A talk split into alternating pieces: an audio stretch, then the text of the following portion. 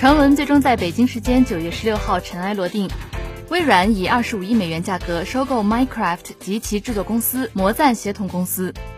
今天的每日科技视点，我们一起来关注微软二十五亿美元收购游戏公司，越来越像迷失的皇马队。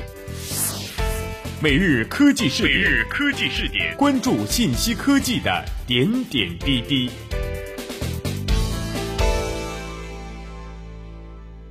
这番收购价格超过了碧玉公司的市值十四亿美元。Minecraft 是一个在 PC、Xbox 等各大平台上都备受推崇和欢迎的沙盒游戏。直到今年四月，它在 Xbox 平台上已经售出了一千两百万份，但是它去年的收入才不过一亿美元。贵还是不贵？值还是不值？讨论这些问题之前，让我们暂时把目光从硅谷的这一头转移到欧洲大陆的那一头。西甲开赛已过三轮，之前在转会市场上豪掷八千万欧元买下九零后球员 J 罗的皇马，现在以一胜两负的成绩排名第十三位。在花了大价钱，并为此不得不对自身结构进行重大调整之后，至少在目前看来，J 罗却迷失在球队里。皇马不仅没有如预想的那样爆发出战斗力，反而在场面和成绩上落了下风。皇马主席也因此备受责难。球场上的道理，在商场上也往往能得到试用和验证。被收购之后，魔赞会不会像 Skype、诺基亚丧失自我风格，沦为现在摇摆不定的微软布局中的一部分？要知道，Minecraft 的设计者 Notch 是一个不愿意为担负做大公司重任而丧失制作游戏乐趣的人。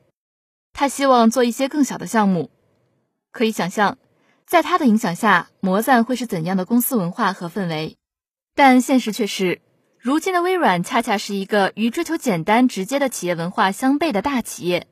在这样一个叠屋架床的大公司中，这样一个大公司病越来越严重、官僚化和程序化越来越深入人心、以 KPI 为导向的企业里，魔赞究竟如何定位？它如何满足微软的期望？微软又能给他多少耐心和时间？从财车工作室和 Xbox One 的定位来看，微软现在对游戏业务正越来越失去兴趣。吊诡的地方在于，与车枪球等游戏相比，Minecraft 并不算是一个特别大众和火爆的游戏。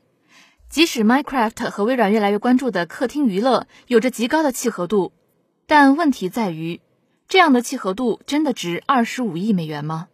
更不用说，在收购案完成之后。包括魔赞协同公司灵魂 Notch 在内的三位公司创始人都选择离开，而不会加入微软。对现在的微软和他的印度籍 CEO 而言，就像皇马买 J 罗一样，收购魔赞更多只是一笔生意，无关对错，背后没有太多的意义和价值，只是在商言商。就像皇马俱乐部主席老佛爷那样，在一个业界动荡、风云巨变的年月，在一个自身迫切需要复兴和崛起的关头。没有什么比一笔高价值乃至溢价的交易更有效的方法了。银河一期如是，两亿齐飞如是，这罗更是如是。在拥有无与伦比商业开发能力的同时，在相当长的时间内，皇马在成绩上却未能尽如人意。这份溢价的合同为微软赢得的是 Minecraft 可能在移动端上的机会，赢得了市场对其在移动端的可能的认同。赢得的是印度籍 CEO 纳德拉果断进取、深谋远虑的形象，然后股价涨，股权奖励增加，预期前景的数据更加耀眼。资本市场赢了，纳德拉赢了，可是花了二十五亿的微软究竟又赢了什么呢？